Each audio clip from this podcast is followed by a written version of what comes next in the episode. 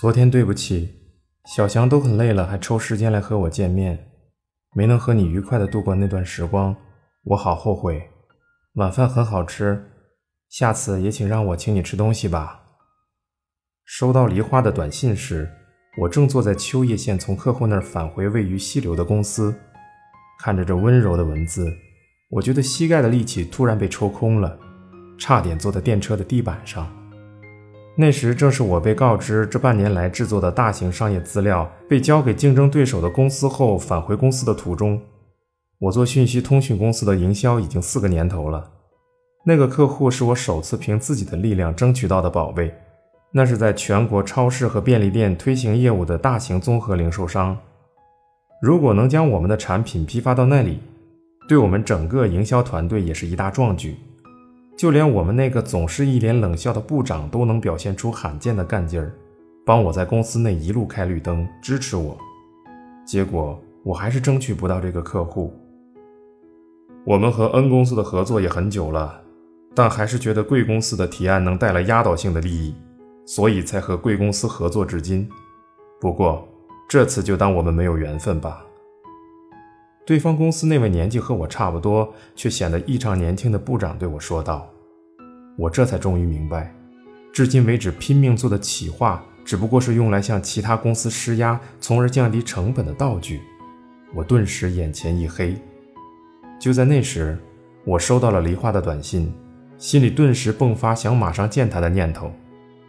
工作上的失败不能告诉梨花，即便如此，只要看到梨花的脸，触碰到她的头发。听到他的声音，只要有他在，我用力抓住吊环，仿佛那是一根救命稻草。正打算给梨花回短信时，我收到另一条短信，是公布营销业绩的日报短信。在以前的电视剧里，有那种贴在墙上的柱形营销业绩表，我们公司将那种表格简化成更多方面分析的结果，每天发给员工。我战战兢兢地滑动手机画面，看到。法人第一营业部、第三营业统括部、营业二组秋月祥太内栏，十四个人中排名第十二。要是把今天的失败报告给科长，我明天绝对是最后一名。不仅如此，我还拖了全组的后腿。你这小子，现在是跟女人吃饭的时候吗？我嘟囔了一句。刚才想见梨花的强烈心情，现在却像被抽走的空气般缩成一小团。我俯视着高架下一片无机质的仓库从眼前流过，又望了望普照大地、看似无忧无虑的六月晴空，然后看着车门上方液晶屏显示上正在播的体育节目广告，在我眼里，一切都如此丑恶。秋月，今天就坐到这里吧，我们去之前那家酒吧看澳大利亚的比赛吧。澳大利亚的比赛，亚洲区最终预选赛。世界杯足球赛，哦，那个呀，不好意思，我得在今天之内把资料准备好，想再坐一会儿。田边的体谅让我觉得很丢脸，也很抱歉。输掉竞争一事，如我预想的一样，被科长骂了个狗血淋头。在整层楼的正中央，他用所有人都听得到的声音骂了我整整一个小时。科长虽然喜欢讽刺人。但本质上是个比较公正的男人，很少看到他发出这种怒吼。我再次深切地感受到了这件事情的严重性。我像新人那时一样，全身颤抖，一个不小心眼泪就会涌出。竟然放心地把事情完全交给你，这是我判断失误。他最后丢下致命的一句，才让我解放。此时，其他同事大概是顾及我的面子，除了田边之外，都已经回家了。我真心想辞了工作，但身子还是坐在桌子前，死死地盯着显示器，咬紧牙关，一个劲儿地做着要给其他客户的企划资料。就算辞掉工作，我也没有下一家公司可去或是任何梦想。到了八点时，门卫一脸不屑地把我赶了出去。今天是无加班日哦。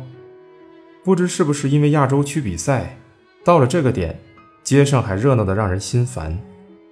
无论哪家酒馆都排队排到了街上，摘了领带的上班族和穿着日本代表队蓝色队服的学生们，还夸张的互相击掌、尖声叫唤。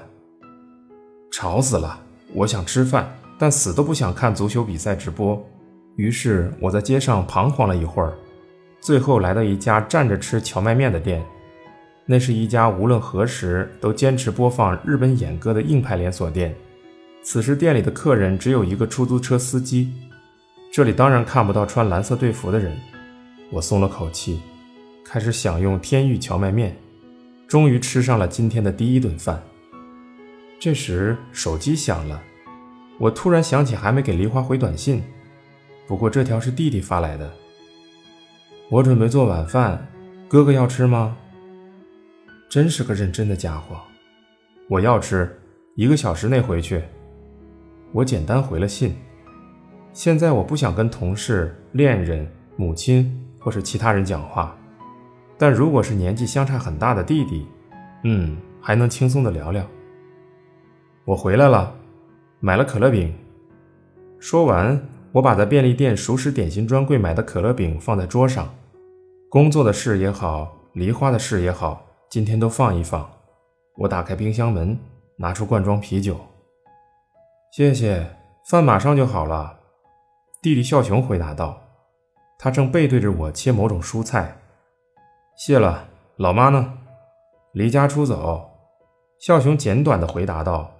真麻烦，又来这套，一股解放的感觉涌上全身。我拉开啤酒拉环，太幸运了，我们平分可乐饼吧。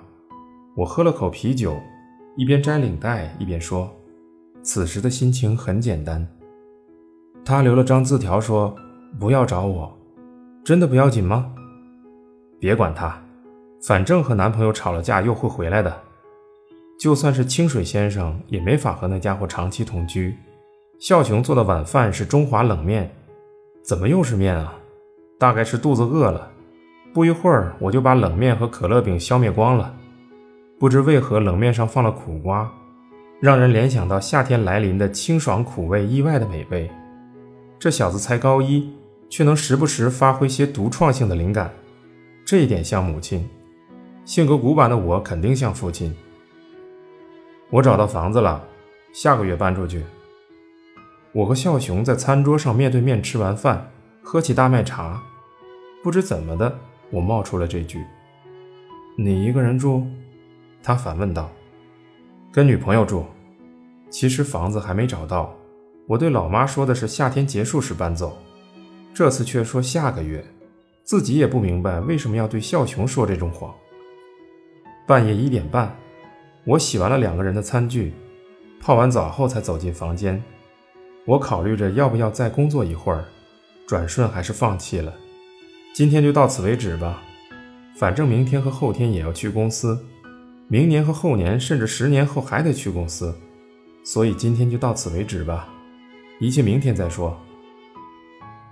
铺被子时，短信又来了，虽然不知道你是谁，不过不要来烦我了，好吗？但是最后，我还是讨厌的打开了短信。晚上好，小翔，我现在正在打工，外面正在下小雨，快到梅雨季节了，感觉有点忧郁。我会再给你发短信的，晚安。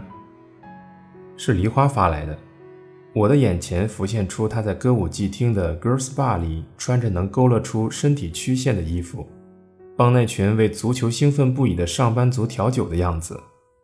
为了赚房租和剧团的活动经费，他每个周四都要去那里工作。这件事我很清楚。即便如此，他的生活还是紧巴巴的。虽然眼前浮现出他在五光十色的灯光下微笑的模样，回短信的文字却一个字都记不出。不回的话，梨花大概会不安吧。随便写点什么都好，总之最好先回信。正当我绞尽脑汁想着如何回信时，耳边传来了窸窸窣窣的声音，好像是用锉刀磨东西的声音。约八张榻榻米大小的日式房间被帘子从中间一分为二，另一头的孝雄还没睡。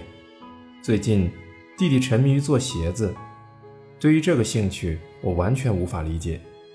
这个平时伴我入睡的声音，今天听起来格外刺耳，怎么都理不出思绪。只有只字片语带着令人厌恶的热度在脑中盘旋。不知何时开始，认真做鞋的弟弟不顾一切想成为演员的梨花，还有与自己小一轮男子认真相处的母亲，这些家伙都是笨蛋吗？